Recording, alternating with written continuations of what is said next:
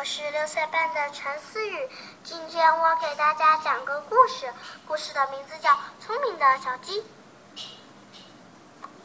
小鸡出去散步，一只狐狸跳出来，吓得小鸡赶快跑。狐狸说：“嘿嘿，我跑得比你快。”小鸡说：“你跑得比我快，但是我的力气比你大。”小鸡举起一根小树枝。狐狸说：“嘿嘿，我的力气比你大多了。”它举起一根大树枝。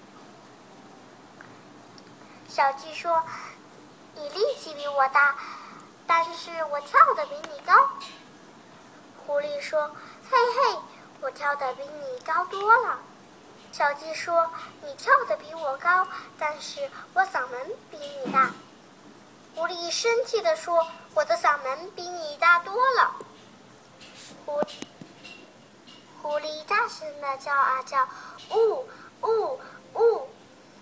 农夫听到声音跑过来，狐狸吓得赶紧逃。小鸡得意地说。